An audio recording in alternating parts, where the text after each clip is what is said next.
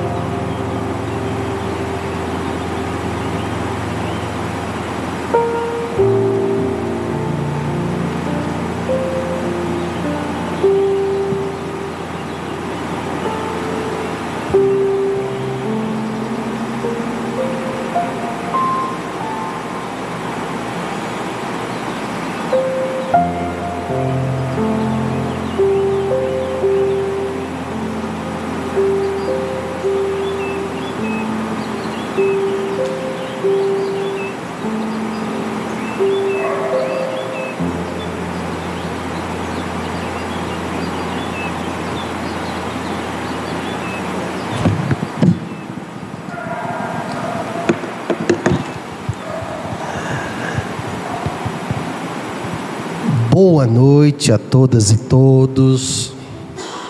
Boa noite, Cristina. Gratidão pela presença física. Boa noite, Flávia. Gratidão pela presença física. Boa noite, Neuza. Gratidão pela presença física. Boa noite a você que está aí nos acompanhando pela internet. A Paula, a Adriana, Estamos iniciando nosso último treinamento do ano de 2023. Quanta coisa aconteceu nesse ano, né? Hã? Quanta coisa aconteceu nesse ano. Quantas provas passamos. E, e esse é o propósito da Academia da Felicidade: nos habilitar para as provas passamos, estamos passando e queremos passar. Né? Podem se preparar que 2024 teremos muitas provas, mas não para o nosso sofrimento, para o nosso crescimento, porque a lei de Deus quer que a gente cresça, quer que a gente progrida, quer que a gente se livre definitivamente do sofrimento. Então a gente vai estar conversando sobre isso no treinamento dessa noite. Boa noite, Márcia. Márcia está ali na sonoplastia, fotografia, direção, ar-condicionado, lumin, lumin, lum, iluminação. Então vamos fazer o nosso momento sintonia.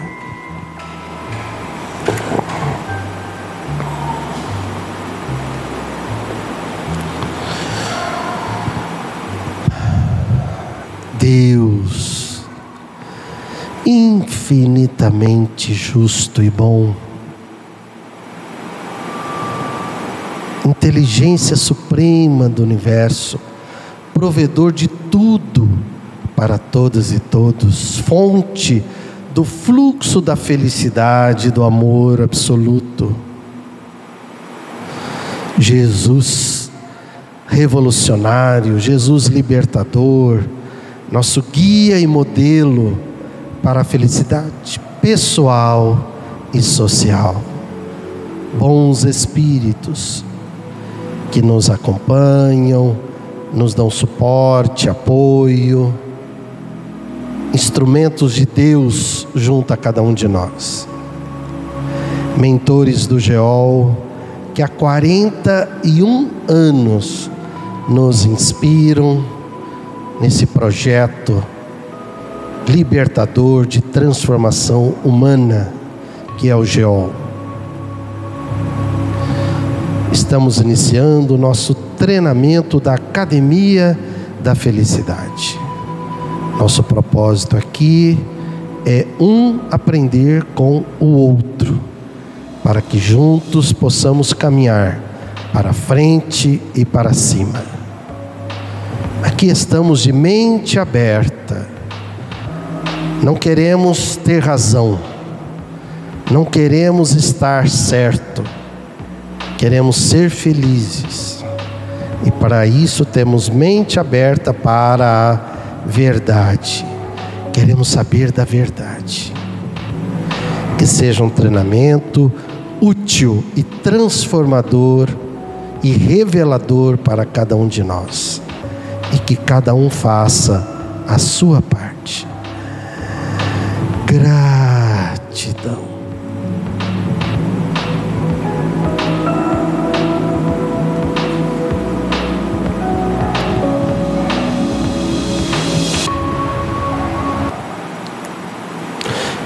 Quando a gente fala em felicidade,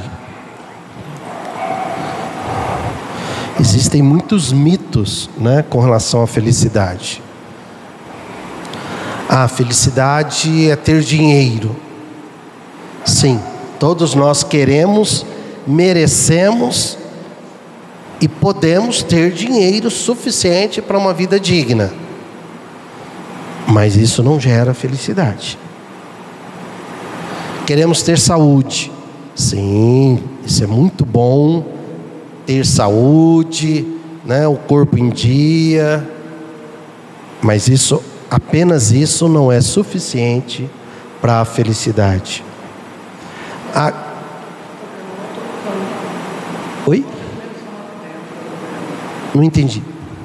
Estava de olhos fechados em oração e eu vi um outro campo dimensional aqui dentro. Olha. Que maravilha. Que bom. Sejam todas e todos bem-vindos. Gratidão pela informação, viu, Neuza? Outros pensam que família é felicidade, ter família.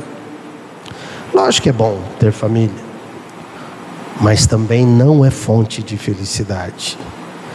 Alguns pensam que ter um amor ter alguém que ama, ser amado por alguém, também é muito bom. Beijar na boca, fazer um sexo prazeroso, isso tudo é muito bom. Mas também não é fonte de felicidade. Outros pensam que ter sucesso, ter fama, né? Ok, né? Mas também não é fonte de felicidade. E não poderia ser, porque a felicidade ela, ela tem que ser disponível para todas, para todos. Então, se uma pessoa decide, por exemplo, não se casar, então ela não vai ser feliz? Se uma pessoa não tem família, então ela não vai ser feliz? Se uma pessoa não tem saúde, ela não vai, ter, não vai ser feliz? Vai exigir um pouco mais dela, lógico. Mas sim, ela pode ser feliz. É, ela não tem dinheiro, ela tem mais desafios no dia a dia, mas também ela pode ser feliz. Lógico que nós não estamos falando dos nossos irmãos que estão nesse momento aqui na Avenida Badibacite, Andaló, ali na, no, debaixo do viaduto, né? que não tem não tem o necessário para uma vida digna. Lugar para morar, não tem comida, não, não tem nada. Uma vida digna humana, eles não têm por uma série de motivos, inclusive pelo nosso orgulho e pelo nosso egoísmo, porque a pobreza não é um projeto de Deus. Kardec pergunta isso para os perguntou para os espíritos superiores. A pobreza é um projeto de Deus? Não. Por que, que tem gente numa situação de pobreza? Por causa do vosso orgulho e do vosso egoísmo. Hã? Então a felicidade é, ela, ela tem que estar disponível para todas e todos. Então, de novo, lógico, quando a gente está com a vida, com o básico da vida material resolvido, é mais fácil ser feliz, né? Porque os espíritos perguntam para Kardec, questão 932, sobre o que é necessário para a felicidade. Então os espíritos respondem, lógico que esse livro foi escrito em 1857, lá na Europa, Paris, lá na época muito frio. Então ele fala: quem não tem onde morar, quem está passando frio e não tem o que comer, a gente não pode nem pensar em falar com essas pessoas de felicidade. Como é que eu vou chegar para uma pessoa que está na rua, tremendo de frio, com fome, e olha, vamos ser felizes. Isso é crueldade, é desumanidade né, de nossa parte. Então a felicidade, por ser um recurso divino, ela está disponível a todas as pessoas. Então vamos pensar no nosso caso. Eu quero ser feliz. Mas como é que eu faço para ser feliz? Pelo passado que eu tive. Todos nós aqui, e você que está aí nos acompanhando, tivemos coisas ruins que aconteceram no nosso passado. Ou nós fizemos algumas coisas que hoje nós não faríamos mais, ou fizeram com a gente, né? ou fizeram com a gente, ou nós fizemos com alguém. Muitas vezes a gente muitas vezes a gente violentou algumas pessoas sem perceber. Porque às vezes a gente violenta pessoas sem perceber. Às vezes a maneira como a gente fala, ou alguma coisa que a gente fez, ou às vezes o não falar também já é uma violência, ou às vezes o não fazer também já é uma violência. Então a gente necessita é,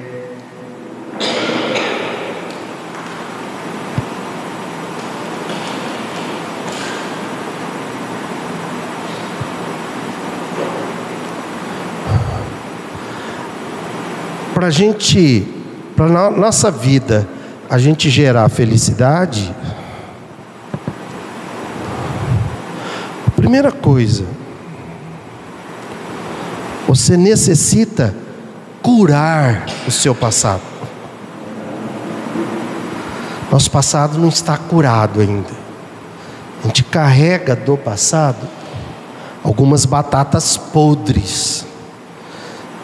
Vocês já viram batata podre como cheira mal, né? E o que, que acontece? Ah, mas o fulano fez.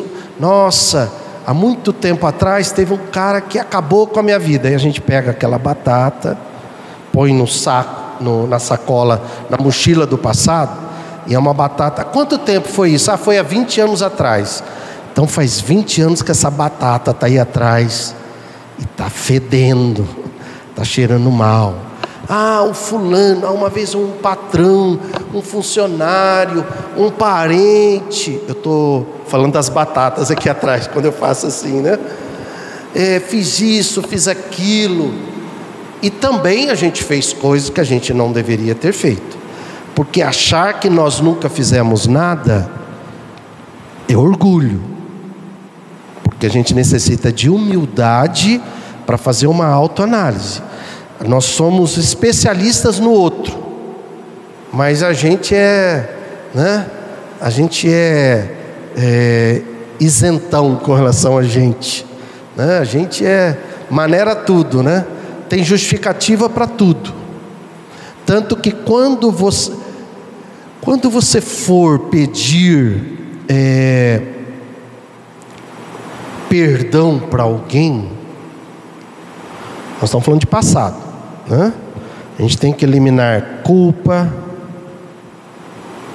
cobrança, justificativa.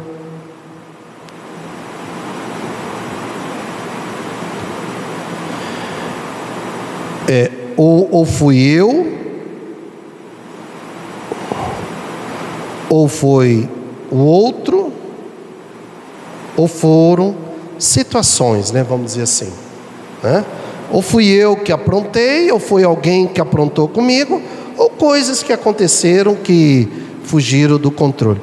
Quando a gente for pedir desculpa, perdão, aliás, a palavra perdão é uma palavra muito mais assim no campo religioso do que no campo filosófico, né? Mas vamos ficar com a palavra perdão. É, a gente não pode chegar para a pessoa e dizer assim, Neuza, me perdoe. Porque isso é arrogância. Eu estou pedindo para Neuza me perdoar de algo que eu fiz sem perguntar se ela quer me perdoar. Porque ela tem o direito de não me perdoar. Então o que, eu devo dizer? Neuza, eu te peço perdão. Ela vai decidir se perdoa ou não. Quem disse que o que nós fizemos de ruim, as violências, os ataques que nós fizemos, né? quanta coisa que a gente fez que a gente não deveria ter feito, quem disse que o outro tem obrigação de nos perdoar? Ele não tem obrigação nenhuma. Agora, quando Jesus fala, vai, vai e reconcilia-te com teu adversário, enquanto estás a caminho dele. O que, que quer dizer isso de uma forma filosófica? Vai, é no sentido assim, tome a iniciativa, reconcilie-te com o teu adversário ou com o teu inimigo enquanto você está tendo essa consciência de que eu não deveria ter feito aquilo. Porque tem pessoas que às vezes eu vou querer pedir perdão, mas já morreram, por exemplo, ou, nem, ou não morreram, mas nem sei onde é que estão. E o processo, lógico, se puder ser pessoal, é, é melhor, mas às vezes não tem como mais ser pessoal, ok? Não há problema, mas você pode fazer isso aqui dentro. Agora, para funcionar mesmo, você tem que começar com isso aqui, ó.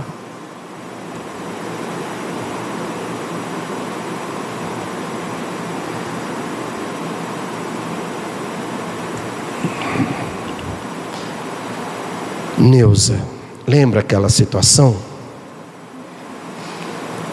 Você lembra, né? Eu errei. Aí sim. Aí você está se transformando. E sem justificativa. Porque justificou, né, Márcio? Perdeu. Porque a justificativa, eu estou mantendo o orgulho.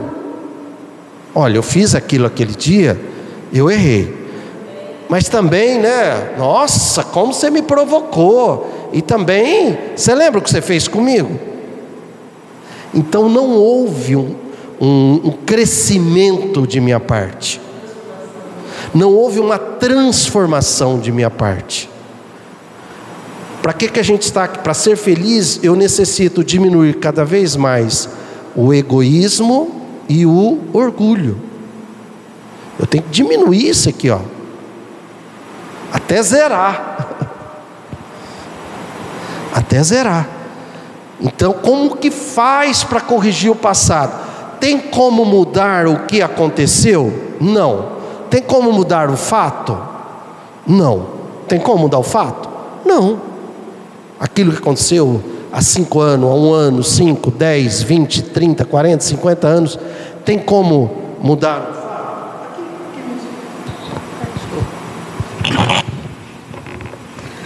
Eu Ontem, segunda-feira, filosofei muito a respeito disso e aproveitando esse ensinamento, eu queria buscar mais esclarecimentos. A minha filha mais a minha filha mais velha me ajudou a repensar. Eu vivi segunda-feira um dia super choroso. Eu chorava à toa. Eu sei que eu tenho sensibilidade, mas não é assim todo dia choro o dia inteiro, né?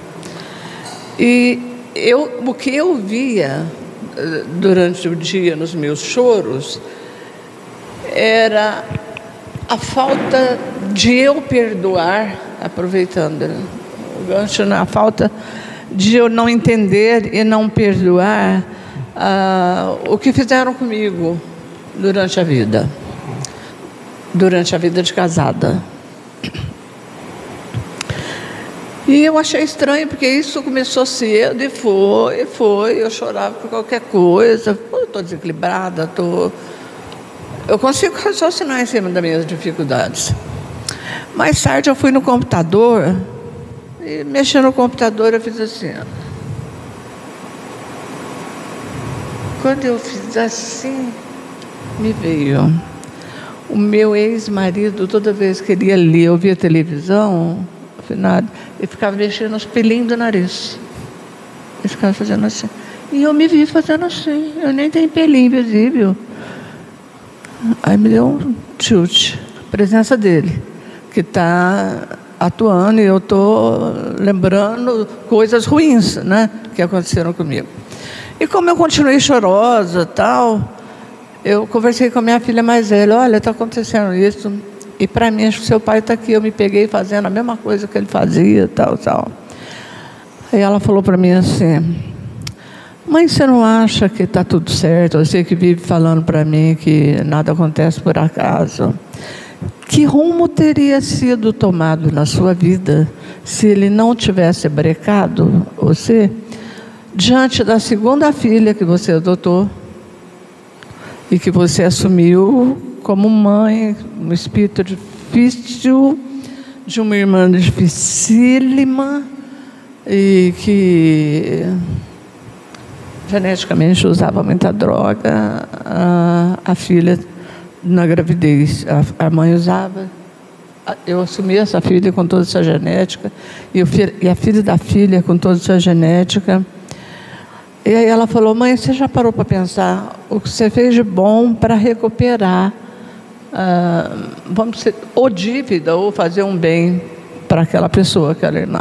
Mas se o meu pai não tivesse te brecado, você não teria ido para lá, não teria feito nada disso. Você teria podia, podia ter perdido uma encarnação, porque eu sempre quis estudar astronomia. Eu tinha banco no quintal, de noite eu deitava no banco de cabeça assim para baixo para ver as estrelas. E eu ficava filosofando e falando: eu vou estudar astronomia, eu vou estudar astronomia. Se eu tivesse tido oportunidade, pode ser que eu fosse em frente. E como é que eu ficaria com a missão que eu deveria ter feito nessa vida? É, e aí, hoje, depois de chorar o dia inteiro, ontem, e de culpá-lo o dia inteiro, Hoje eu pedi perdão para ele. Porque talvez ele não. Ele te, eu teria perdido uma encarnação se não fosse o break dele, né? Hoje eu continuo na luta com essa mesma missão de filhas e netos e tal. Eu podia ter abandonado, né? Se não existe acaso, eu peço perdão, né? Porque me brincou de. Eu podia ainda ter mais coisa para resolver do que eu já resolvi hoje, né? Faz sentido? Faz sentido. Faz sentido, Márcia, psicólogo. Sim, Márcia. Sim. Porque veja só, nós estamos aqui, isso aqui tudo é uma ilusão. Isso tudo é ilusão. Tanto que é ilusão que daqui a pouco isso aqui não vai ter significado nenhum para cada um de nós. Imagine assim: nós somos atores nesse momento, exercendo um papel como personagens. Você, personagem Flávia, você, personagem Neuza, personagem Cristina, personagem Márcia, eu, personagem Ururaí. Porque o ator é o espírito, não é o Ururaí. O ator é o espírito, não é a Flávia. A Flávia é a personagem dessa peça teatral que nós estamos nesse momento. convivendo com outros atores que estão fazendo o papel de filho, de filha, de mãe, de marido, de esposa, de patrão, de eh, vizinho, entende? Quando a gente pega um, um ator é, numa vida real, profissional, a gente olha para o ator e fala assim: nossa, esse cara é muito bom. Ou a mulher, né? Essa atriz é muito boa. O que é ser muito bom? Interpreta muito bem esse personagem. Aqui para nós, o que é interpretar muito bem esse personagem? É entender o porquê da vida. Então, aquela pessoa que aqui, durante esse estágio, entende que estamos numa peça teatral, cercado por atores, exercendo personagens. Aquele que se transformar, aquele que ser o melhor ator ou atriz, lembrando que ator e atriz é o espírito, não é o personagem aquele que mais se transformar, mais feliz será. Faz sentido? Então, eu querer ser o melhor Ururaí, isso é uma bobagem, uma imaturidade, uma infantilidade, porque eu sou um personagem. Eu quero ser o melhor espírito de mim mesmo. Eu quero ser o melhor de mim mesmo, seja como Ururaí, seja como for, entende? Porque isso aqui já já eu não sou mais Ururaí, já já você não é mais Cristina. E aí, Cris, quando você chegar do outro lado, né? E aí, Cristina, quanto você. Pro... Ninguém vai estar perguntando, tá? Não é assim, é a própria consciência Quanto você se transformou como atriz no, nos personagens com que você conviveu? Porque é um seriado, né? É, hora você está, por exemplo, aqui em Rio Preto, hora você está no outro seriado com vários episódios em outra cidade, ou em outra profissão, ou em outra família. A gente vai mudando, né? São alguns seriados. Mas o personagem, né? mas o ator é você. Então, quando você pede perdão, quando você perdoa as pessoas, você está diminuindo o seu orgulho e aumentando o que? A humildade. Quando você diminui o ego, você está aumentando o que? a fraternidade. Então, livre-se, liberte-se das pessoas que te agrediram. Como? Peça perdão. Não é, olha, você me perdoa? Não é assim. Por quê? Porque o outro não tem obrigação de te perdoar. É, Vai, reconcilia-te com teu adversário enquanto estás a caminho dele. Vai, enquanto você tem consciência disso. Porque senão a coisa vai piorando. Você fica carregando um monte de batata podre aí e quer que a tua vida mude. Se você tem um passado, passado não quer dizer negativo. Passado quer dizer, na verdade, passado é um conjunto de experiências, coisas ruins e coisas boas. Mas às vezes a gente está carregando a, a, nossa tendência, como a gente ainda, né? Nós somos espírito da média para baixo ainda. Então a nossa tendência é se voltar mais para o negativo do que para o positivo. Porque enquanto a gente olha né, uma situação e, nossa, olha ali, e agora minha vida acabou. O nosso bom espírito, que é o nosso guia, olha para a experiência e fala: puxa, que oportunidade para ela crescer ou para ele crescer. A felicidade, ela é proporcional à nossa transformação. Então, quando você pede perdão, você está se transformando, entendendo que o outro não tem obrigação nenhuma de te perdoar. E se ele não me perdoar, aí é com ele. Aí é com ele. Aí você jogou a batata na mão dele. Aí é com ele. Você não tem mais nada. Você está livre. Porque se na hora que você desencarnar, a tua consciência vai começar a buscar pessoas que você está vinculado, que você está preso, porque o amor liberta, mas o ódio aprisiona. Então, se você desencarna com ódio de algumas pessoas, ou até mesmo com raiva de algumas pessoas, assim que você desencarnar, tua consciência vai mostrar essas pessoas vai expor as suas emoções. E aí, de repente, né, você achou que ia estar livre e não está livre. Então, quando Jesus fala, vai enquanto estás a caminho dele, o que, que ele quer dizer? Enquanto você está vivo, aqui, vivo assim, né? Aqui na terra. Pergunte aí para os nossos irmãos que estão aí ao nosso redor, como estaria sendo muito melhor para eles se eles tivessem perdoado e tivessem pedido perdão enquanto estavam aqui na terra. Então, isso que você fez é libertador. Então, a gente tem que se libertar. Primeiro, a gente tem que se perdoar. Porque às vezes a gente fica se culpando, se cobrando, se culpando, se cobrando, se culpando, se cobrando. Quer dizer, a gente fica, é uma automutilação.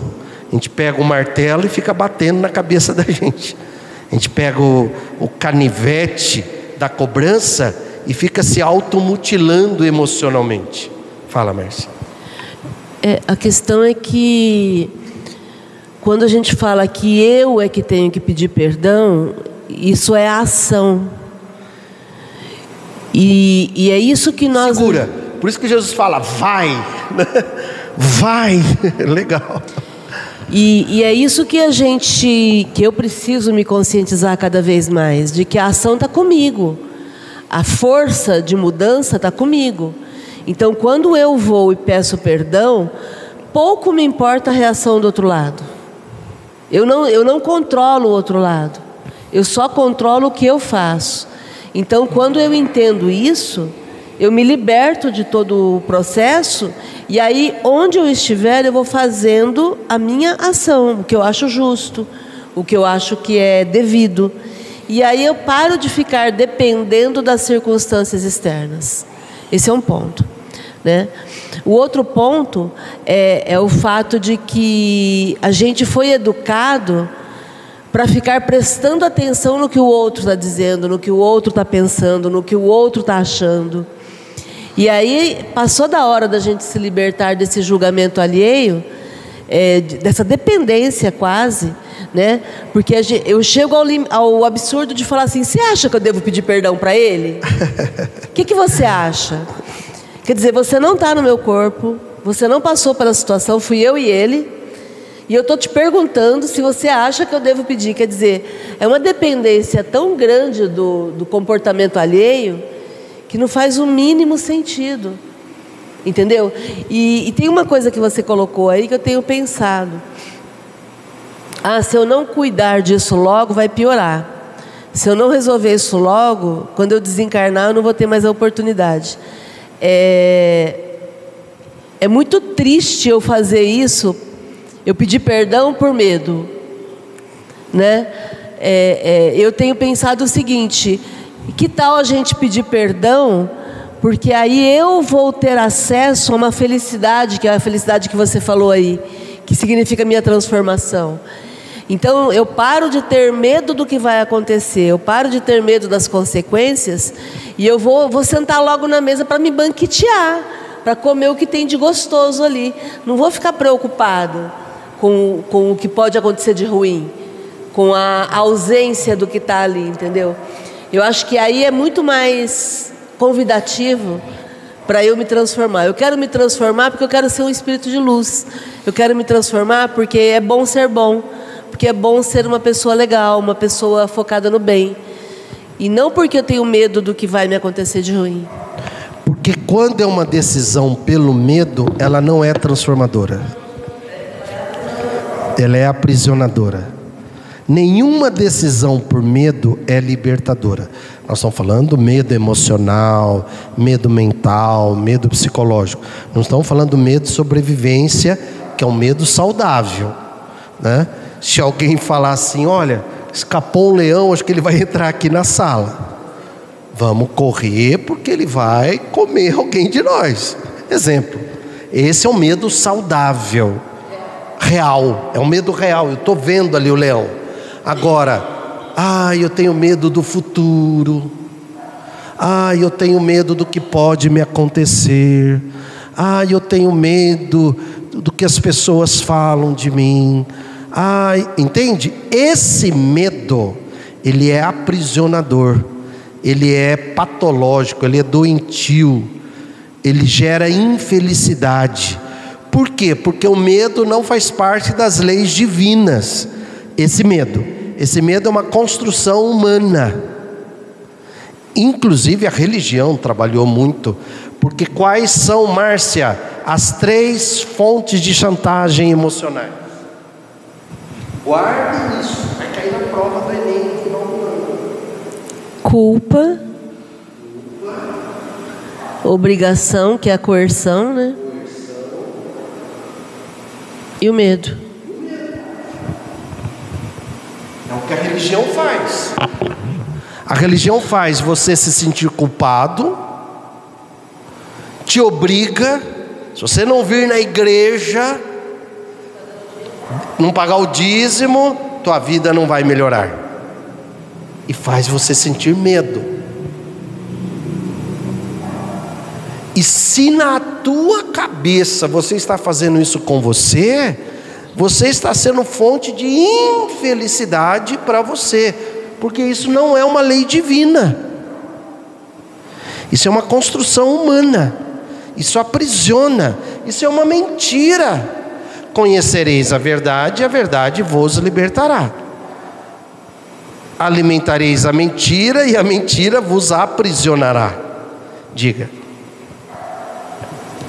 Ah, eu queria dizer que no meu caso, essa questão do perdão, tal, tal, para mim foi mais libertador eu ter enxergado o outro lado enxergado que, que a, o aprisionamento dele comigo nessa vida me ajudou a não perder essa encarnação, porque não existe a casa, eu tinha que acolher aquela criatura.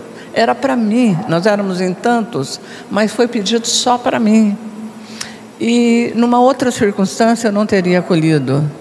Então a, aquele aprisionamento me ajudou a, a cumprir provavelmente uma meta que eu já havia feito, mas ontem para mim foi libertador eu admitir isso. Perfeito. Fa diga.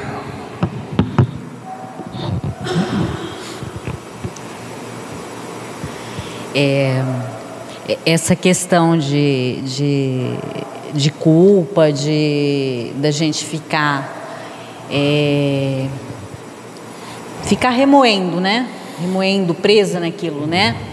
É, eu tenho essa questão assim é, na família com o meu pai. É, minha mãe se separou dele, eu tinha cinco anos.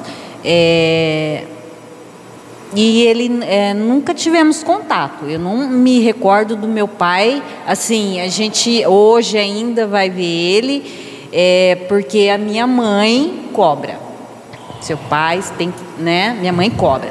Então, assim, eu cresci, é, eu tinha muita raiva, muito, porque eu me sentia abandonada, né? Meu pai nunca é, ligou para saber, nem hoje nem nunca, como que a gente estava, como que e eu não tinha um entendimento disso. Eu fui crescendo minha mãe é uma pessoa assim, ela nunca é, pôs assim ele contra nós ou nós contra ele nunca. Ela né? Ela falou a questão do seu pai e eu é a bebida. Ela só falava isso. Ela nunca foi. Mas o, o que, que eu cresci com aquela raiva, com aquele, né, aquela coisa, isso me, me bloqueava de tudo quanto é maneira. E aí eu assisti uma palestra do Ururaí, falando sobre o perdão. É, se é, tivesse alguma pessoa, alguma coisa desse tipo que você falou, é, que você nunca disse que amava, que a, nossa, isso na hora eu saí daqui assim até meia, né? E aí veio meu pai. Veio meu pai, ele nunca falou para nós e nós nunca falamos para ele também, nós nunca tivemos. E aí eu saí daqui é, e o Ururei falou: e se ele é, morresse amanhã? É, alguma coisa desse tipo, né? E você nunca falou para essa pessoa que você a amava. E eu fui embora, eu me tranquei no banheiro, eu chorei muito a questão, né? Chorei, mas gente, foi assim, parece que. É, é, é, não sei se era mágoa, eu sei que eu, raiva eu sentia muito. Eu culpava ele por tudo que a gente, porque nós passamos por muita dificuldade, era só a minha mãe.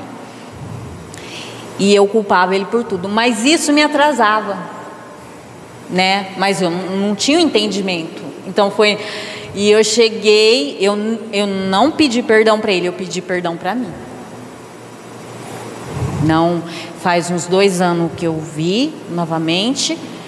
E, e teve até uma situação que ele quebrou a, as pernas e, e aí a, a, o meu irmão ficou com ele um tempo, a minha irmã, outra irmã, outra irmã, e aí minha mãe me ligou e falou: agora é sua vez.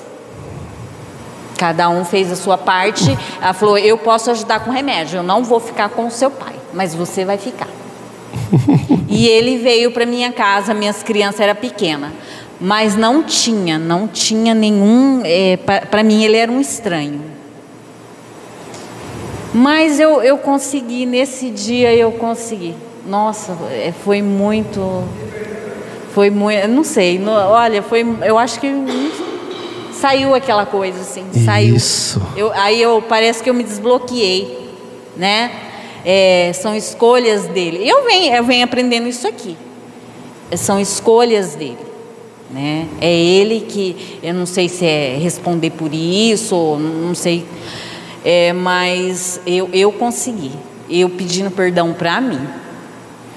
Não, não pedi perdão para ele, não, foi para mim mesmo. Perfeito. Não é isso. e, e, e é interessante isso que você disse, porque situações. Eu estou numa situação. O que, que é situação? É o, é o lugar, é o contexto, com as pessoas ao meu redor e está acontecendo algumas coisas. Você está numa situação, você está em outra situação, você está em outra situação, ela está em outra situação, mesmo sendo a minha esposa, mas é outro mundo o dela. O que, o que também ajuda a gente a entender é que as situações são oportunidades que a vida vai nos apresentando para o nosso crescimento. Então, quanto você está crescendo na situação em que você está? Porque se está uma situação boa e você está crescendo, prepare-se, ela vai melhorar mais ainda. Por quê? Porque ali é de amor, é progresso não é de dor, não é Deus virando para você falando: Ah, você está gostando? Ah, então tá, você vai ver que eu vou aprontar. Não é isso. Não tem ninguém fazendo isso com você, a não ser você mesmo, às vezes, né?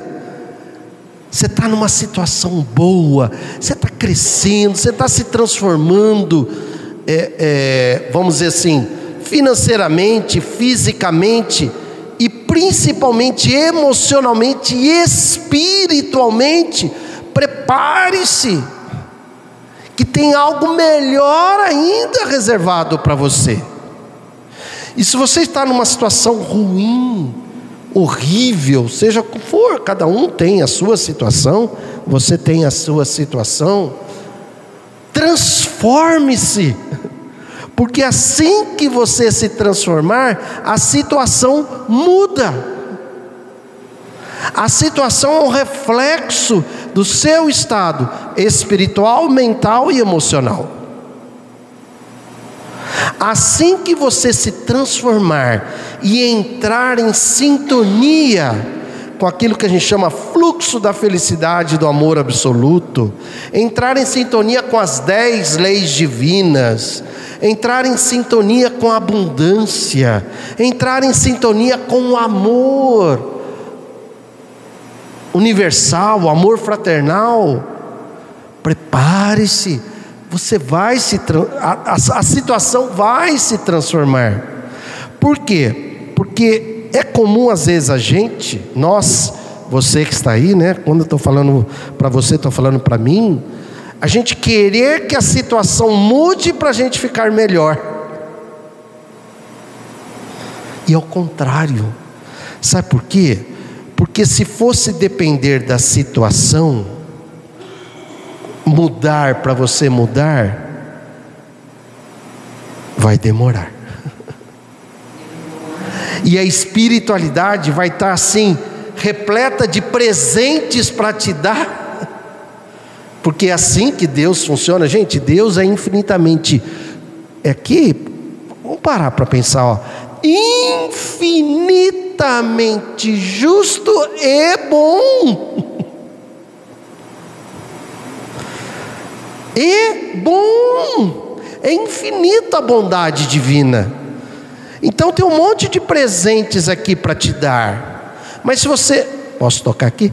Mas se você não mudar aqui, você não recebe esses presentes, você não, você, não, você não enxerga, você não vê, você não sente, você não acessa os presentes que estão reservados para você.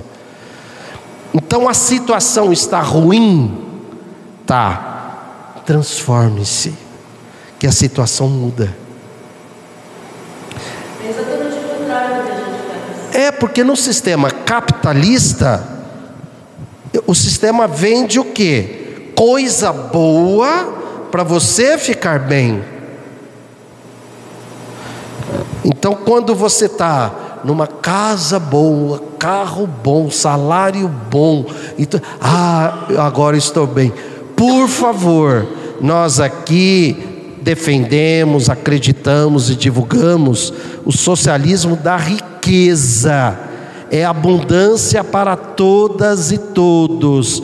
Nós não somos adeptos da pobreza, porque a pobreza não faz parte da lei divina. É riqueza para todas e todos, é vida digna para todas e todos. Então, por favor, que todos tenham uma casa legal para morar, uma renda, se quiser carro, vai ter carro, etc e tal. Mas não é isso que vai gerar felicidade para você. Só isso. Enquanto você está nisso, materialmente, faça a sua parte. Gere felicidade ao seu redor. Quantas pessoas você está se você está transformando ao seu redor? Porque aí você alimenta a sua prosperidade. Daquilo, né? O que a da situação, né? O outro, é, o que ele faz ou deixa de fazer, é, é com ele e tá tudo certo. Mas a gente se apega a isso, né? Às vezes a gente, é, que nem eu, é no meu modo de, de pensar, eu me apeguei naquilo e, e, e, e fui aquilo foi acabando comigo, porque eu tive muita oportunidade, mas eu não conseguia. Então, é, eu sempre lembro dessa palavra da Márcia. É, se o outro escolheu, se o outro, tá tudo certo. Por que, que eu vou ficar agarrada a isso, né? Eu tenho que. Obrigado. Você não está aqui para mudar seu filho. Você não está aqui para mudar sua filha. Você não está aqui para mudar seu pai. Você não está aqui para mudar sua mãe. Você não está aqui para mudar teu amigo, tua amiga, teu vizinho. Blá, blá, blá, blá o outro ou a outra não é com você. Não é com você. Você nasceu sozinho ou sozinha? Por um vermelho aqui. Supondo que aqui é o nascimento, né? E aqui é a nossa irmã Justiça. E você vai morrer sozinha ou sozinho. Entende? Você, vai, você nasceu sozinha ou sozinho e, e, e vai morrer sozinha ou sozinho. Ah, e aí, Neuza? Quer dizer, não é assim, né? Olha, eu queria ter crescido mais, mas eu tive uma filha, filho. Neuza, querendo saber de você. São outros atores. Você é princípio inteligente do universo. Quando você nasceu, você tinha um monte de filhos, pais, mães, que foram aqui nas existências passadas, que não contavam mais, porque era experiências. E assim vai ser também quando eu e você morrermos. Então assim deve ser desde agora. E às vezes a gente sofre, né? Porque gostaria que a filha, o filho, o pai, a mãe, a esposa, o esposo, o vizinho, o amigo. Cara, não é com você. Faça a sua parte. Por exemplo, elimine da sua vida a culpa, a cobrança, a justificativa. Que seu filho, sua filha vai estar observando: nossa, meu pai não se culpa mais não fica se cobrando, não é mais pesado. Há um tempo atrás, atendendo uma mãe, ela falou assim, ela, foi, ela falou, né, doutor, minha filha tem 17 anos e ela quer ser médica. Eu já falei para ela que a gente não tem condições de ter uma filha médica. Eu vivo falando isso para ela. Aí eu falo, filha, você fica cobrando a mamãe, que a gente tem uma vida difícil assim, mas aí ela me contou. Quando a mamãe era pequena, é, a gente passava fome. A gente ia no vizinho que ele comprava, ele podia comprar mandioca, só que ele não gostava das pontas da mandioca, ele cortava e a gente corria lá e pegava aquelas, era o que a gente comia. Quer dizer, coisa que a gente nem imagina, né? É o que a gente comia. Por quê? Porque a gente não tinha condições. Era muita pobreza, era muita pobreza. E hoje você tem isso, tem aquilo. Aí eu virei, mãe, para com isso. Nunca mais fale isso para sua filha. Não faça isso com a sua filha. Essa é a tua história. Esse é, o, esse é o teu passado. Aliás, está faltando curar o seu passado. O teu passado ainda em vez de você olhar para o passado, para o passado e, e, e pôr assim, junta num pacote, né? tudo, todo o passado, coisas boas e coisas ruins, junta tudo, pronto, juntou tudo, juntei, escreve assim agora nesse pacote, como se fosse despachar um pacote, né? Experiências de vida. Tudo foi experiência. Porque aquele que esteve na riqueza, enquanto você estava na pobreza, se ele não aprendeu com a riqueza, ele vai sofrer. Não é porque ele está na riqueza e no mundo capitalista a gente tem essa falsa ideia, né?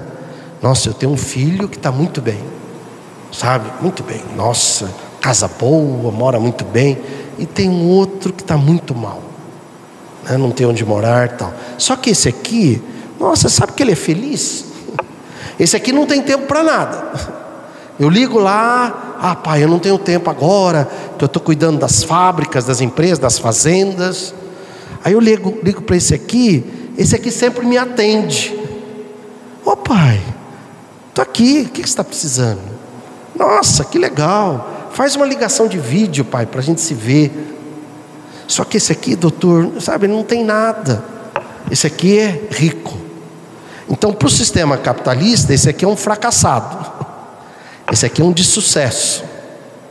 Lógico que não é para ninguém fazer é, voto de pobreza, mas é que a gente necessita se lembrar dos valores espirituais. Então, o passado, se perdoe, perdoe o seu passado. Então, eu falei para a mãe: falei, mãe, perdoe o seu passado.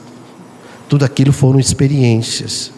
Eu tenho certeza que você aprendeu muita coisa com a experiência que você passou. E também era o que seu paizinho a sua mãezinha tinham para te oferecer.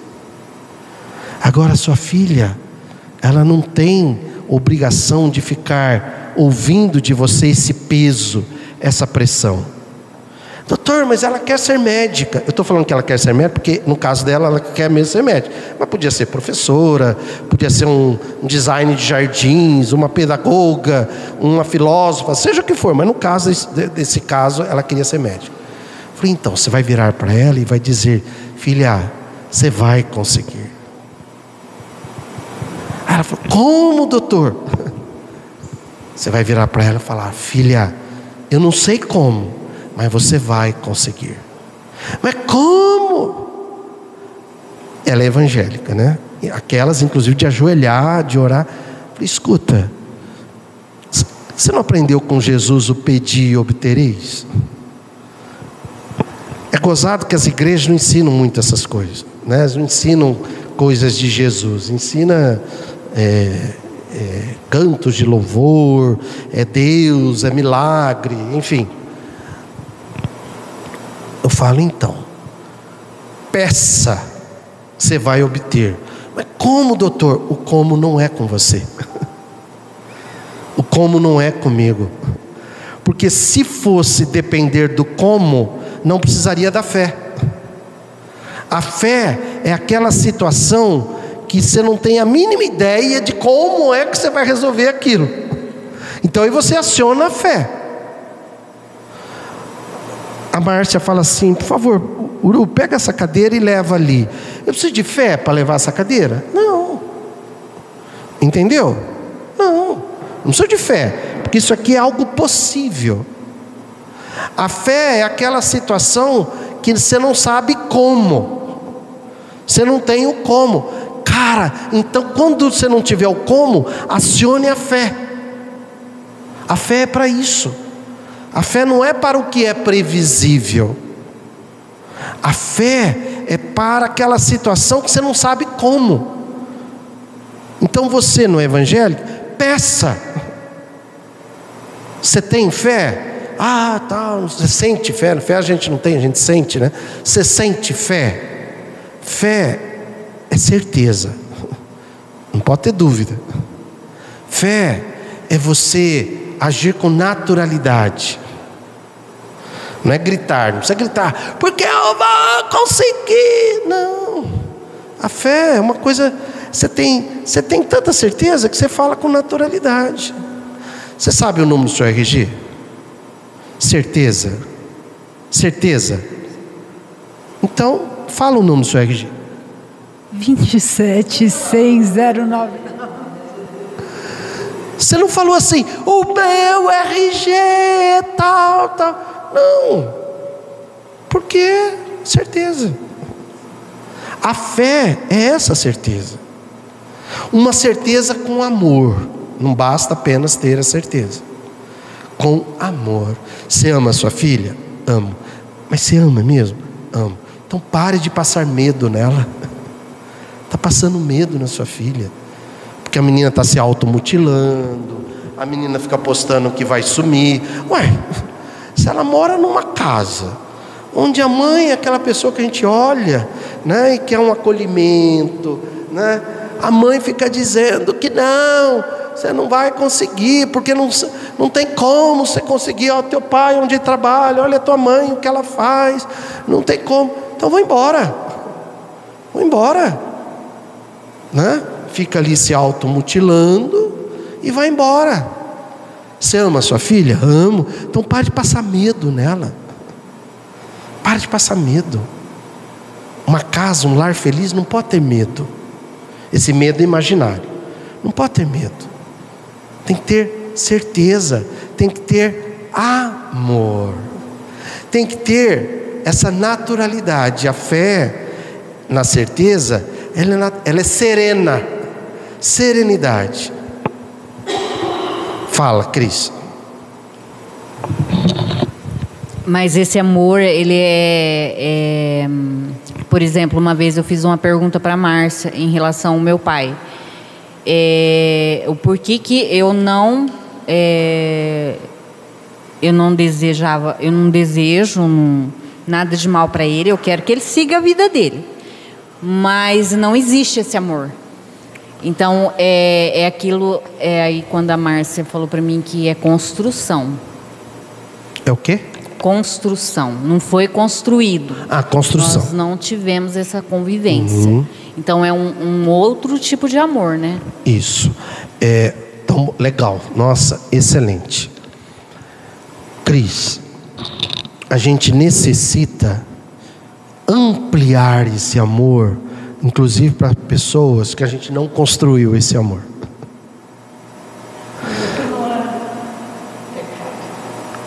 Não amar determinada pessoa que Ah, Entre aspas, isso não é pecado, você não amar uma pessoa que, como você falou, não foi construído o amor. Eu, por exemplo, não tenho um mínimo de amor pela minha mãe, nem mínimo. Eu só tenho respeito por ela, onde ela está, tal, enquanto eu amo muito meu pai. Mas a minha mãe, sabendo disso, mesmo com Alzheimer, antes dela morrer, ela falou, estava meu sobrinho e eu, ela falou que precisava falar comigo e com a Elaine, minha irmã. Aí falei, eu estou aqui, mãe, pode falar. Ela falou, não, é que eu queria falar que elas precisam se perdoar, porque elas brigam muito. Eu e a minha irmã nunca brigamos. Eu entendi que ela queria pedir perdão para mim, né? É. É, eu falei, mamãe, ó, você vai em paz, não tem raiva, não tem desamor, não tem. Sabe, vai em paz. Porque ela sempre fez diferença. então. Hã? Eu cresci no desamor dela. A origem da minha urina na calça até hoje foi desde os dois anos de idade. Eu tenho isso na memória. Eu brincando na terra e apanhando nessa oportunidade. Hoje eu deduzo, vai que ela me deu banho, né? E eu fui brincar na terra. Deve ser por aí. É, mas eu tenho isso na minha memória e nunca mais eu parei de. Em momentos de tensão, coisa assim. Eu fiz uma cirurgia e eu saí da cirurgia.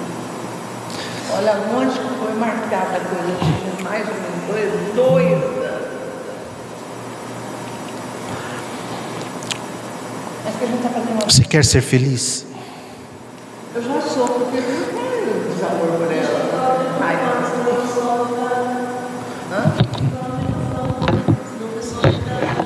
Você quer ser feliz? Desculpa, eu, eu não, eu não sinto vontade de pedir perdão por ela, porque eu não tenho nem amor nem desamor.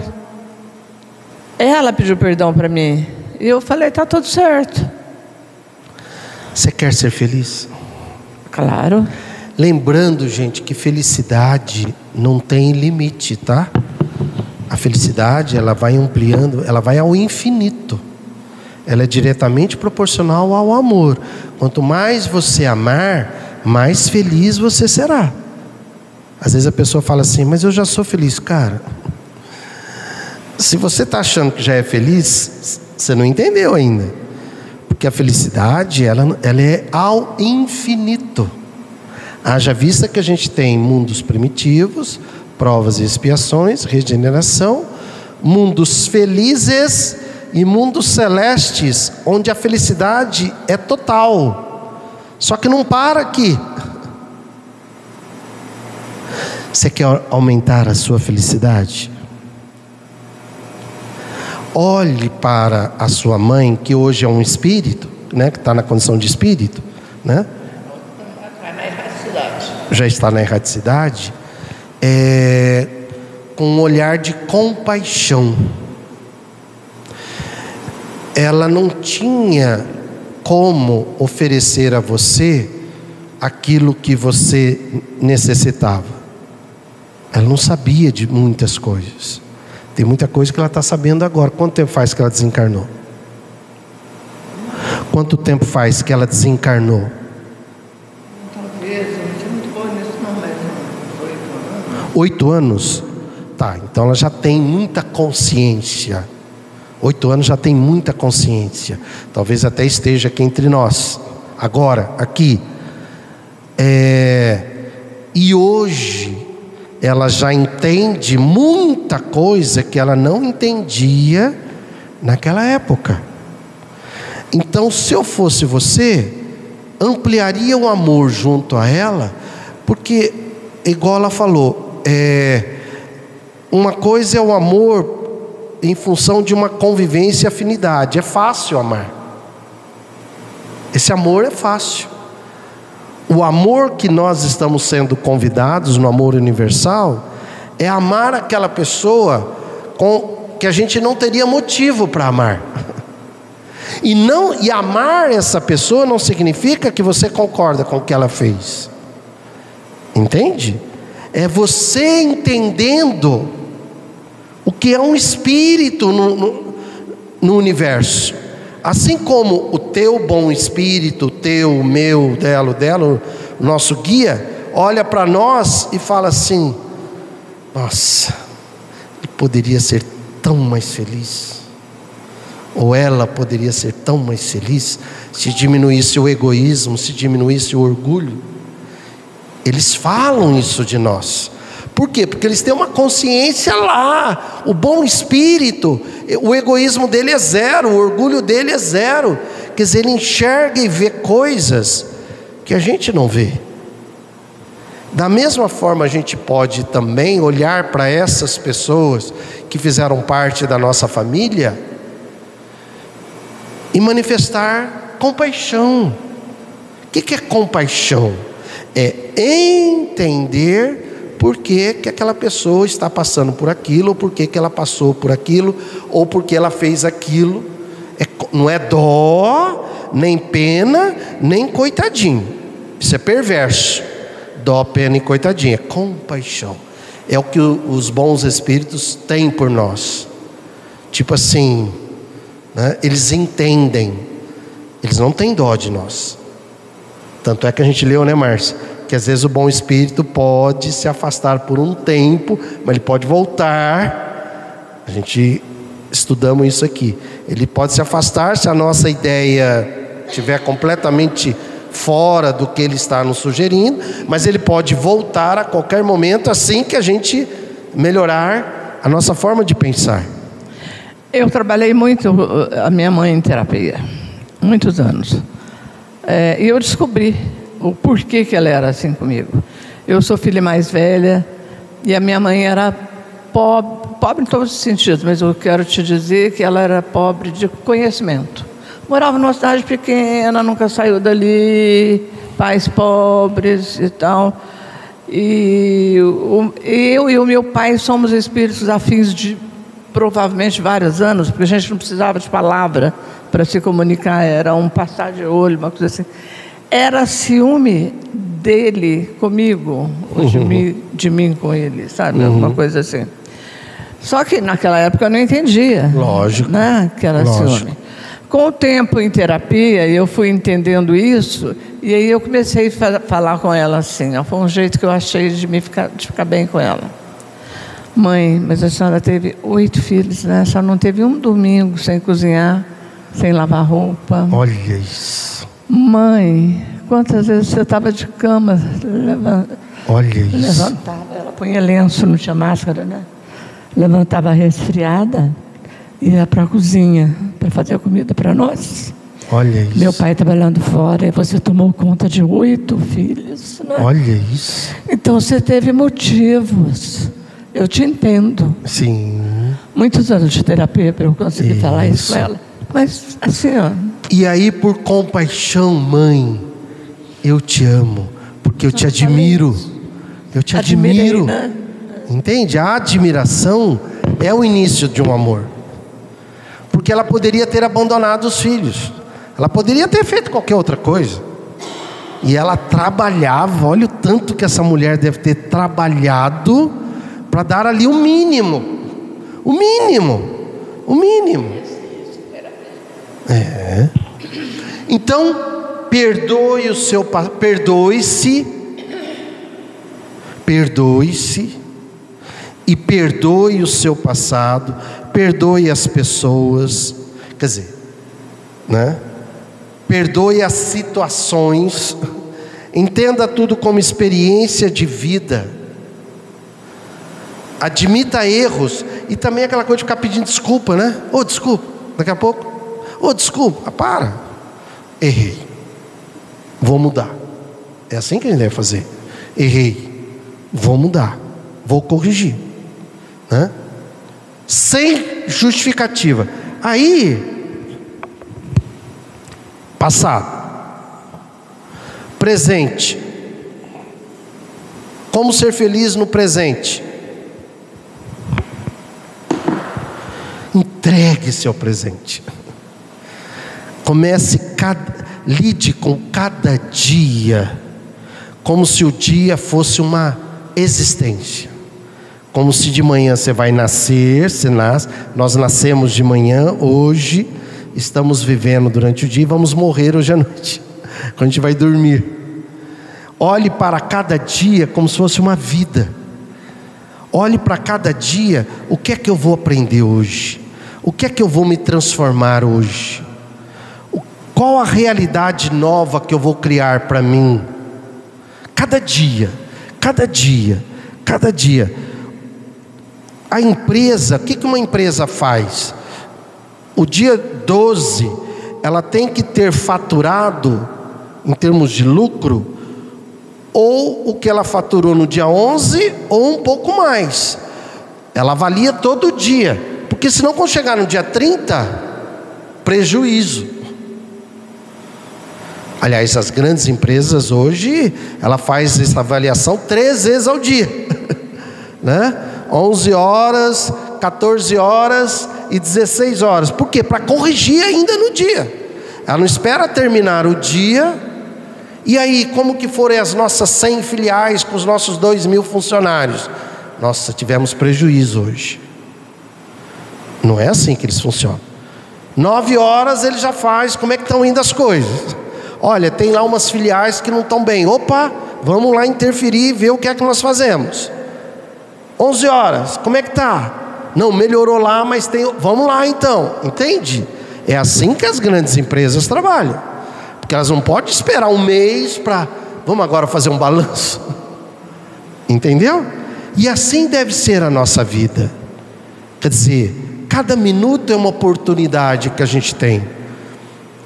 Vai chegar um dia da minha vida e de cada um de nós e de quem está nos assistindo que a gente daria tudo para ter mais um dia de vida. Nós vamos ter esse dia. Que a gente daria tudo para ter. Nossa, eu só queria mais um dia de vida.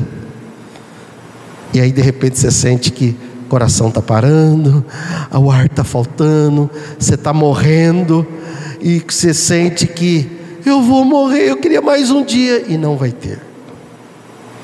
E como é que a gente resolve isso? É agora. Quer dizer, fazendo de cada dia o dia mais feliz da nossa vida, agindo com fé, com esperança, otimismo. Otimismo.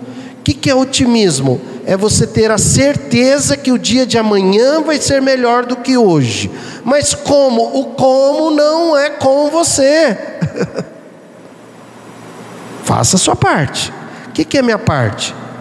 Agir com alegria, agir com esperança, com otimismo e com fé. Mas como que minha vida vai melhorar? O como não é com você. Gere a mudança aqui dentro. Se você não gerar mudança aqui dentro, a mudança não vai acontecer aqui fora. Gere a mudança aqui dentro, que aí a mudança vai acontecer aqui fora. Porque senão o mundo seria materialista realmente. Para que espírito? Para que as leis de Deus? Para que os princípios e valores espirituais? As pessoas, a maioria, né, a grande maioria, é assim que elas vivem. Elas vivem querendo mudar as coisas materiais. Por favor, nós queremos também mudar as coisas materiais. Todos nós temos direito a isso. A lei é de progresso, é de abundância. Agora, se você não mudar a sua, se a sua mentalidade de escassez, quer, quer descobrir se a sua mentalidade de escassez? Se você usa muita palavra falta ah, mas falta isso na minha vida, falta aquilo na minha vida, falta isso, falta aquilo. Entende? Se, se eu tivesse aquilo, se eu tivesse aquilo, porque está faltando isso, está faltando isso, está faltando aquilo. A palavra falta, ela aciona a escassez. A palavra gratidão, ela aciona a abundância.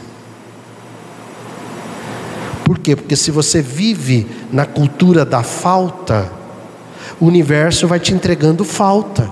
Porque não é pedir obtereis, olha, ele está pedindo falta. Ah, mas a gente queria entregar esses presentes. Não, não, não, não, não. Ele ainda não se transformou. Nós queremos a transformação dele. Enquanto a transformação dele não acontecer, como é que nós vamos entregar o presente?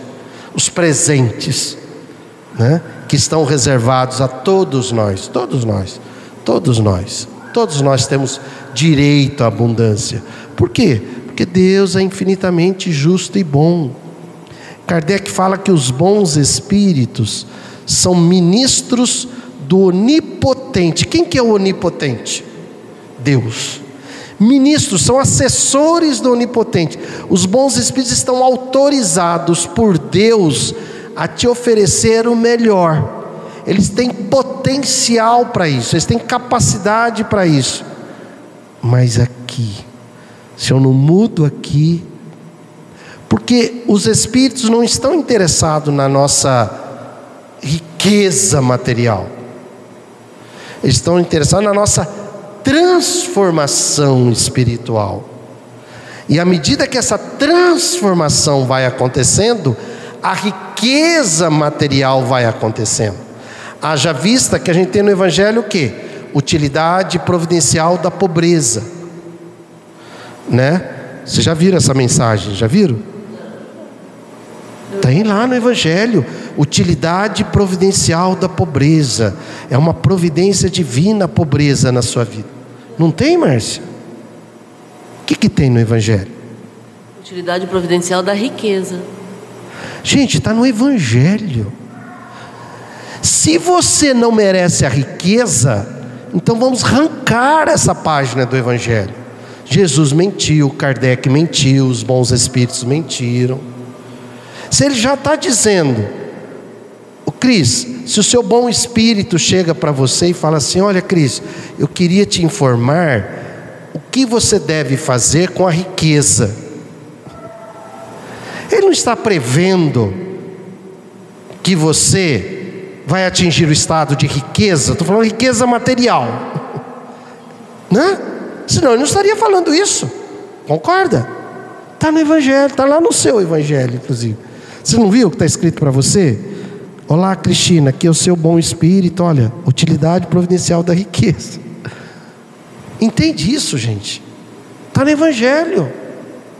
Significa que é para qualquer um de nós. De novo, os nossos irmãos que não têm nem o necessário, que estão numa situação de miséria, não é nem pobreza, miséria é fruto do nosso egoísmo, do nosso orgulho. Aquilo não é projeto divino, não é projeto de Deus. Então, no presente, entregue-se para o presente com serenidade. Você não pode ter medo. Se você acordar de manhã com medo do dia, você bloqueou a abundância, você acionou a falta. Você acabou de, de dizer que, você, que a tua fé diminuiu. Eu estou com medo. Será que hoje né, eu vou dar conta disso? Eu vou dar conta daquilo? Vá fazer a sua parte. Agora, como? Mas como? Você quer falar?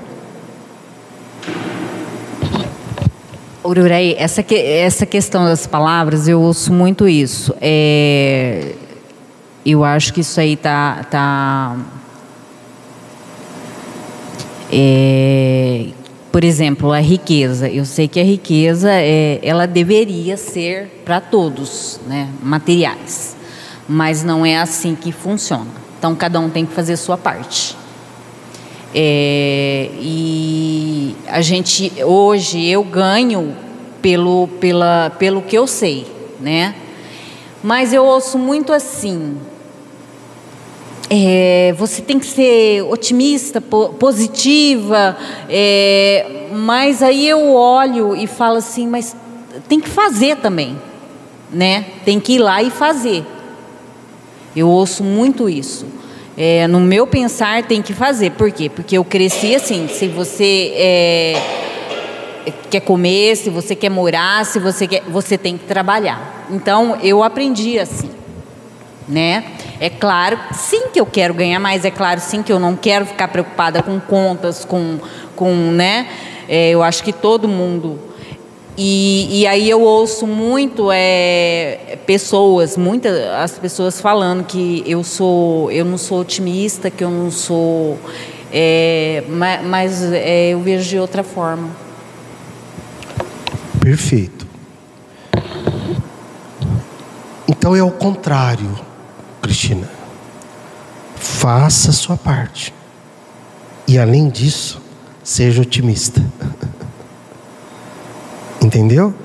Porque se você ficar só fazendo a sua parte, sem desenvolver o recurso do otimismo, você sempre vai receber proporcionalmente ao que você fez. Mas, se você, além, por favor, continue fazendo a sua parte e ao mesmo tempo otimista, você começa a receber duas vezes mais, três vezes mais, cinco vezes mais, dez vezes mais. Entendeu? Porque aí a lei divina vai estar te recompensando o seu otimismo. Porque você não está aqui para trabalhar, você está aqui para se desenvolver como pessoa. E eu sei, eu vou usar uma expressão bem vulgar: você é um pé de boi. né? Se for para você acordar 5 horas da manhã e ter que fazer não sei o que até 7 horas, você faz. Eu não dou conta, mas você faz, eu sei que você faz. Cris, você já aprendeu isso, que maravilha. Agora, além disso, também seja otimista, porque aí você vai receber além do que você faz, você vai receber pelo seu otimismo, pela sua confiança, pela sua fé, pela sua alegria, pela sua certeza de que amanhã vai ser melhor do que hoje e você vai receber muito mais até do que você tem feito. E não vamos confundir riqueza com rico, gente. Os ricos vão perder a existência. Se você é rico, você vai perder a existência. Isso é de Jesus. Os ricos não, como é que é? Não entrarão no reino dos céus. Eu estou sendo duro agora. Agora, calma. Por quê? Porque o rico, ele é egoísta, ele só quer acumular, ele só quer para ele. Ele vai perder a existência. Agora, quando você olha para o que você tem, vê a riqueza e passa a fazer uma utilidade providencial da riqueza, que pode ser um rico, pode ser um milionário, pode ser um bilionário, que além de ser rico, milionário e bilionário, ele está fazendo bom uso da riqueza. Faz sentido isso? A diferença entre rico e riqueza. Tem muitos ricos que vão perder a existência. Está no Evangelho, é de Jesus.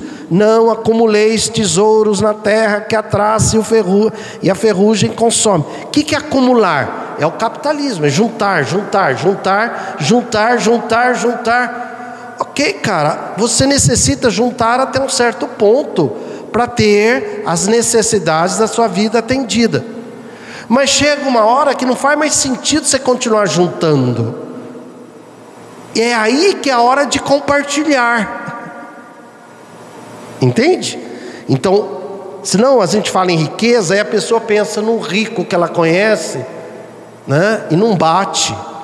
Mas não bate porque ele é rico. Nós não estamos falando do, do, do rico. Nós estamos falando da riqueza. É o que está no Evangelho, utilidade providencial da riqueza. Então você tem todo o direito de ser rico, milionário, e enquanto isso você está compartilhando a sua riqueza, você está diminuindo o sofrimento ao seu redor, você está expandindo consciências, você está dando oportunidades para pessoas. A gente não tem noção, mas tem muita gente que faz isso. O Eduardo Moreira foi um deles, né, junto com o João Pacífico, que eram, são milionários, e de repente eles decidiram, cara, peraí, vamos compartilhar isso? Porque não vão ficar juntando, juntando, juntando, até quando? Para quê? Porque antes a pessoa sofria porque ela não tinha nada. Aí ela passou a ter o necessário. Aí ela começou a acumular. Ela ficou rica.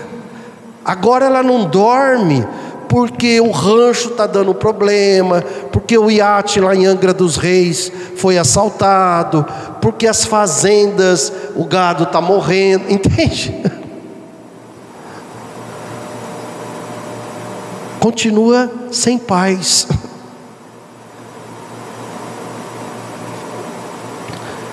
Faz sentido, Cris? Então, maravilha. Continue fazendo, acreditando no que você acredita. Que, mas peraí, eu tenho que fazer minha parte. Sim.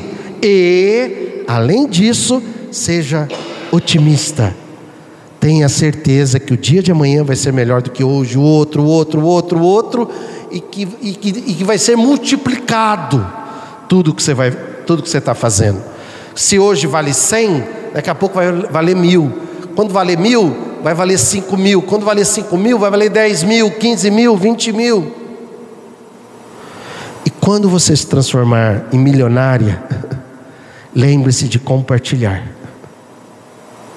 Lembre-se de compartilhar. Lembre-se disso. Viu, Flávio? Assim que você ficar milionária, lembre-se de compartilhar. Viu, Neuza? Assim que você ficar milionária, lembre-se de compartilhar, viu, Márcia? Lembre-se de compartilhar. Porque assim que você morrer, quantas pessoas estarão de braços abertos te aguardando pelo bem que você fez por elas aqui na terra? Você já imaginou isso? Não, ó, sentiu aí? E às vezes a pessoa fica juntando, juntando, juntando, de repente um infartinho, plá, joga ela para o outro lado. Aí ela, só um minuto, Cris, aí ela olha para trás e vê filhos, netos, né, sobrinhos fazendo de tudo e tal. E ela olha e fala: Puta vida, que eu perdi. Eu estava trocando ideia com uma pessoa e, é, e aí ela falou assim para mim, Cris, é, eu, eu me aposentei há vários anos ele falou lá. E eu nunca mexi na minha aposentadoria. Aí eu perguntei assim para ele, por quê? Aí ele falou, estou guardando. Eu falei, para quê? Aí ele, ele ficou me olhando. ele ficou me, não, não conseguiu. Boa pergunta, para quê? Né? Não conseguiu é, responder. Eu falei, para quê? Mas eu, foi assim, não, não foi nada pensado. Só Sim. pergunta,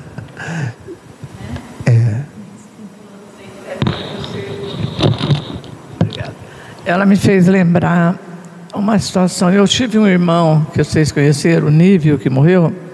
O Nível era um, um pequeno gênio, a gente não sabia. A gente viveu normalmente, né?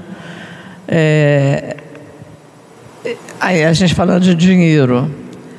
Ele foi sozinho na época que ele quis prestar vestibular, ele foi sozinho para Belo Horizonte, capital, prestou federal, passou em primeiro lugar, não sei no que.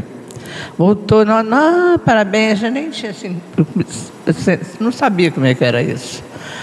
Aí ele passou num concurso de Furnas que não, não puderam pegar ele, tiveram que esperar um outro curso muito superior para pegar ele. Bom, essa criatura, ela só viveu bem quando ela foi trabalhar com jardinagem.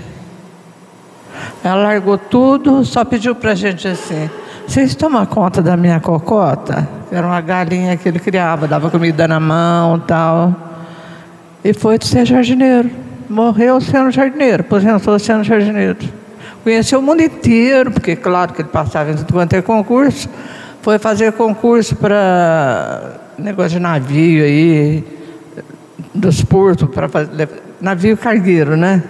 Pegava carga, acho que em Vitória, ia lá até para a Rússia, voltava, volta para o Canadá, tá, tá, tá, três meses durava a viagem. Ganhava em dólar por dia e o salário terra depositado por mês. Quando ele chegava depois de três meses, tinha três salários, mais tudo que ele ganhava por dia. Conheceu o mundo inteirinho. Politicamente ele era o cara. Morreu do jeito que vocês viram. Pobrinha, era jardineira, aposentadinho, com salário de jardineira. A Cocota morreu também, deve estar em contrato com ele lá, né? Que, que desprendimento, né? Que, e morreu feliz, né? Nossa! Morreu feliz. Você me fez lembrar Futuro, fé no futuro, a certeza, com amor, não é só certeza, é com amor e com serenidade. Onde você todo dia lida com tranquilidade com relação ao futuro. Sim, igual a Cris falou, faça a sua parte. Não é ficar parado, não é isso que nós estamos dizendo. É que além de fazer a sua parte, ter essa fé, esse otimismo, essa confiança, essa certeza, mas a certeza serena, igual ela falou o RG dela, o RG tal. É igual alguém chegar para você e falar assim: Você tem medo do futuro? Não, meu futuro vai ser maravilhoso não é? Meu futuro vai ser porque Deus, não sei o quê, não. Serenidade. Serenidade. A gente sempre via Jesus com serenidade, tanto nas situações, desafios maiores ou menores, com serenidade. Esse é o propósito da Academia da Felicidade, né? Despertar em nós que somos espíritos estamos momentaneamente como personagem. Lembrar que esse personagem, assim como o personagem de uma novela, tem começo, meio e fim.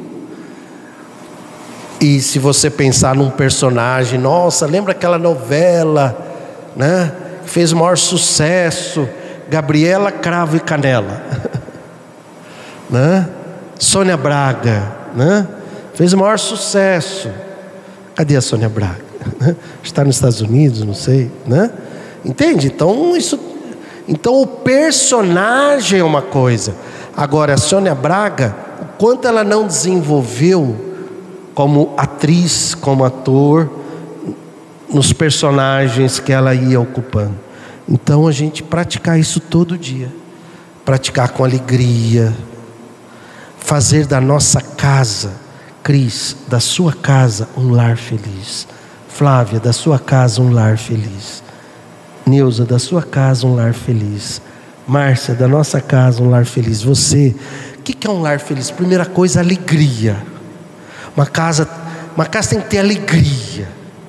Alegria. Tem que ter alegria. Tem que ter cooperação, colaboração. Tem que ter é, interesse um pelo outro. De tal forma que chegou alguém agora, para tudo, para inclusive o celular. Chegou alguém, porque pode ser que essa pessoa não, não chegasse nunca mais. Chegou alguém, chegou o filho, chegou o pai, chegou a mãe, chegou um amigo, seja o que for. Então, da sua casa, uma alegria. É igual eu falei uma vez para uma pessoa que ela é muito preocupada com o negócio de religião, igreja. Eu falei, por que você não faz da sua casa uma igreja? Ah, mas é difícil. Então, mas é essa igreja que interessa. Porque aquela igreja lá é falsa, aquilo é um negócio. O pastor está querendo que você vá lá para você dar dinheiro para ele. Não é para Deus. Que Deus é esse que a gente fala que é onipotente e precisa do teu dinheiro? Para. Tem alguma coisa errada nisso. Deus não precisa do teu dinheiro. Quem precisa é o pastor para a vida dele ficar melhor e tudo mais. Faça da sua casa uma igreja, uma casa onde exista amor, alegria, cooperação. E quanto mais a gente ama, mais a gente se transforma. E quanto mais a gente se transforma, mais feliz a gente vai ser.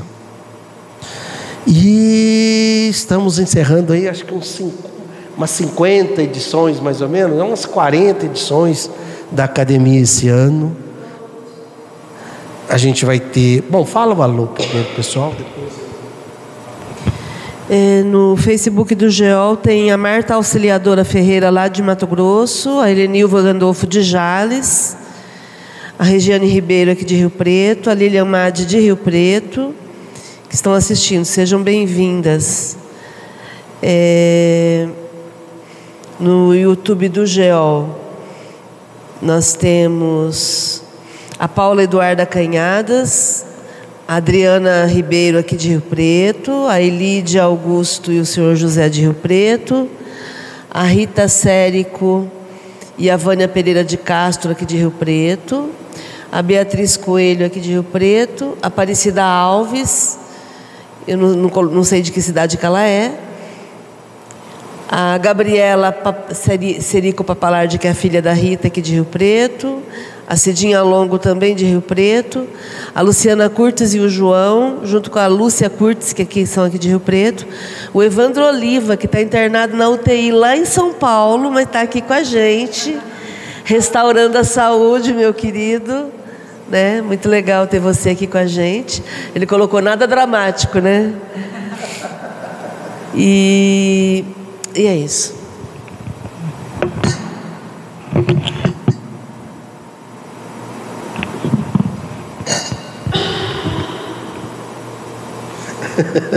Oi, amigos, e beijo da UTI. Nada dramático.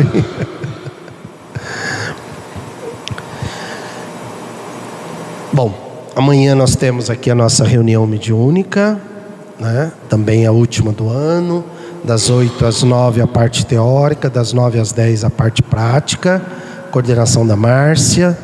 Natal está chegando e se prepare, né? Porque às vezes esses encontros familiares, né? Como diz a Márcia, não dá certo se juntar pessoas que não têm tanta afinidade no final de ano dentro de uma casa, apartamento ou sala e distribuir álcool para todo mundo, né? muita cerveja e tudo mais, isso às vezes acaba não dando certo. Mas que o Natal seja um momento de reflexão, de com o aniversariante, que infelizmente né, a Palestina está sendo lá massacrada, principalmente as crianças, destroçadas, né? E eu acho incongruente, né? Algumas pessoas é, questionam a Palestina, mas festejam o Natal com presépio. Ué, mas espera aí. Esse presépio, esse Jesus, é da Palestina, né? Então tem alguma coisa incongruente. Palestina que sempre foi perseguida desde a época de Jesus, né? onde, enfim, muita coisa aconteceu. Hã? Netanyahu é o novo Herodes que está matando as criancinhas. Olha aí, Netanyahu é o novo Herodes. É, eu também penso isso, com certeza. Jesus foi preso pelos soldados romanos, quer dizer, os palestinos estão sendo trucidados pelos soldados do exército de Israel. É a mesma coisa. E eu volto a repetir, né? Se na tua cruz, se você tem uma cruz aí na tua casa e tem aquele NRI, lembre-se que aquilo é um deboche dos judeus, dos soldados judeus é, romanos com relação a Jesus, né? E exos nazarenos rex iudeu, Jesus Nazareno, rei dos judeus. É um deboche aquilo. Se você tem uma cruz com NRI, você está alimentando um deboche junto a Jesus. Então, acho que o mundo está tendo que aprender com essa guerra.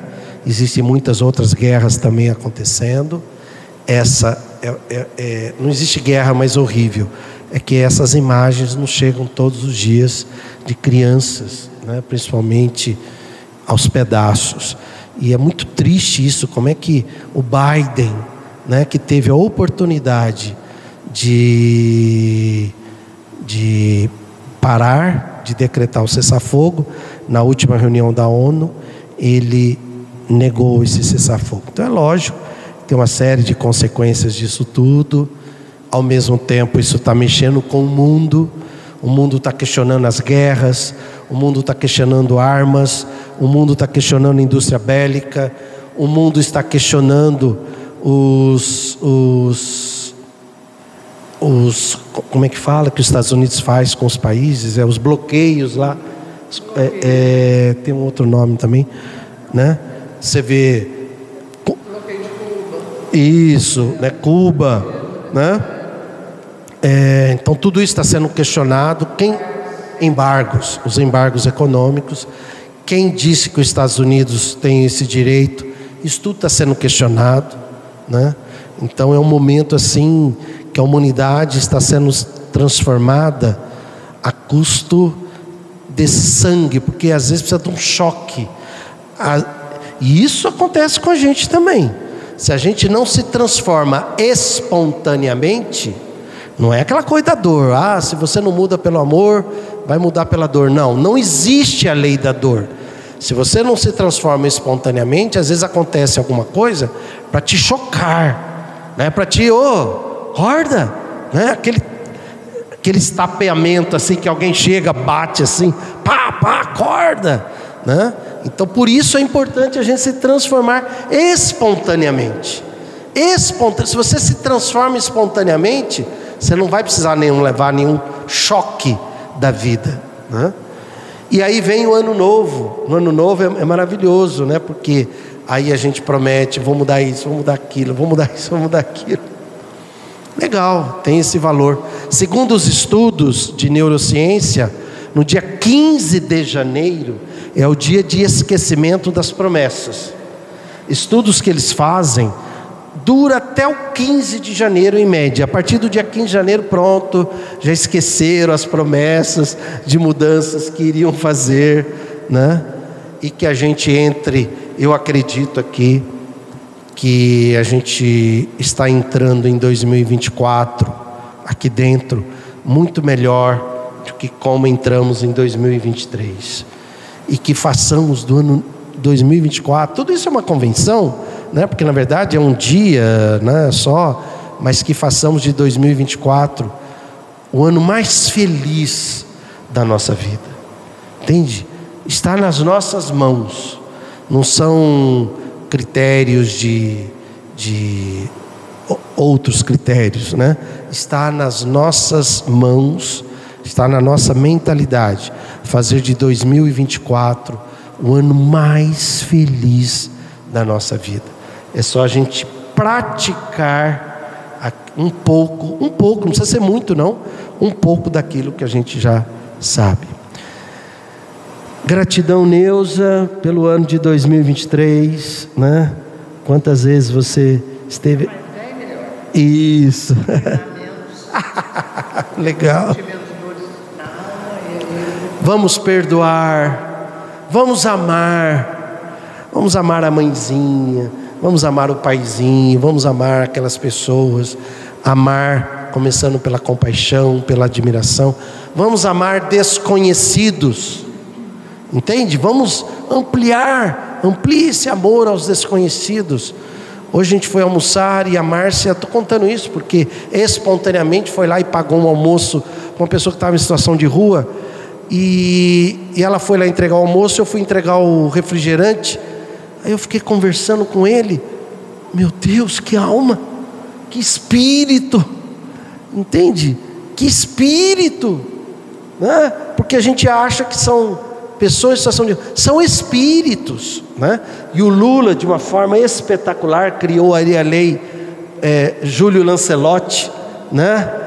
espetacular. O Padre Júlio é um exemplo para nós de como lidar com as pessoas em situação de rua, que são as pessoas que o sistema capitalista quer descartar, quer matar, deixa morrer, né? A gente tem Gaza também no Brasil. A gente tem uma Gaza também aqui em Rio Preto. A gente tem uma Gaza também ao nosso redor. Aquelas pessoas que o sistema vai matando e tira comida e estão passando fome, vai jogando para a periferia, vai jogando, vai jogando, mata, mata e nós não queremos mais isso. Então nós vamos fazer do ano 2024 um ano de amor, um ano de felicidade, um ano de ativismo, um ano de realização, um ano de transformação, um ano de mudança, um ano em que a gente vai se curar da gente mesmo, que a maior fonte de doença para nós somos nós. E também a maior fonte de cura para nós somos nós. Então a gente vai se curar da gente mesmo, onde a gente vai curar pessoas ao nosso redor. A gente vai curar, a gente vai começar a diminuir sofrimento. Para um é comida, para outro é um abraço, para outro é esperança, para outro é uma escutatória, para outro é o perdão, para outro é a compaixão. A gente vai curando as pessoas ao nosso redor. Para um é um livro, porque cada um tem as suas fomes, né? Cada um tem as suas fomes, entre aspas. Todos têm fome, mas são fomes diferentes. E a gente vai atendendo um, atendendo o outro, atende aqui, atende ali, atende lá, já acorda de manhã, já pensando para quem que eu vou ser útil hoje. Não importa o trabalho que você, você pode ser na jardinagem, pode ser na internet, pode ser nos estudos filosóficos, pode ser na psicologia, na psicologia. não importa o que você faça, sempre ao seu redor existem pessoas aguardando a sua iniciativa de compaixão, no sentido de diminuir o sofrimento de alguém, de alguma forma, de alguma forma, alguma forma aquela pessoa é alguma fome que ela tem, né? E nós que temos fome de sede e sede de justiça, né? A gente está em sintonia com as leis divinas. Então, gratidão também a Cris, né, que sempre está aí com a gente, a Márcia, essa companheira de jornada que não faria nada se não fosse ela, né? Gratidão por esse ano. A Flávia está ressurgindo das cinzas, né, Flávia? Fênix ressurgindo das cinzas e que está aí persistindo e também a gente vai é, trilhar muita coisa maravilhosa no ano que vem. E a você, né, que está aí nos acompanhando com a sua história, com seus desafios, coisas que ninguém imagina, que só você sabe, mas você está persistindo, persistindo, persistindo. A gente tem o direito de se cansar, porque tem dia que a gente cansa, não tem problema, dá uma paradinha, descansa, só não pode desistir. A gente não pode desistir. Tem aquele dia que a gente se cansa, não tem problema, mas a gente não pode desistir. Combinado? Descansar sim quando for necessário, mas nunca desistir, porque tem tem uma riqueza em todos os sentidos, tem felicidade em todos os sentidos reservado, muito, muito reservado para você. Mas como não é com a gente? O como não é com a gente. Aí é, é com as leis divinas. Gratidão e a você, gratidão, sinta-se abraçada, abraçado e felicidade. Felicidade. Eu queria falar uma coisinha sobre essas guerras né, atuais que estão mexendo muito com a gente. E agora começo, eu ouvi na Globo, não sei se ontem ou hoje, Globo News, hoje eu escuto o Globo para me conferir, porque faz parte do que eu estudo, uh, saber a verdade diante dos fatos. Né? Hoje ou ontem eu ouvi da Leilane, aquela jornalista da Globo News, fazendo uma entrevista com alguém, dizendo assim: e agora? O que que aquele tipo, estou falando do meu jeito, tá? O que que aquele maluco daquele Maduro está arrumando agora? Mais confusão com esse tal de Essequibo, né? Eu me sinto no dever de, de uma coisa que eu sei de passar para frente, porque eu acho que é um meio de evitar uh, guerras e jogar culpas em quem não tem culpas.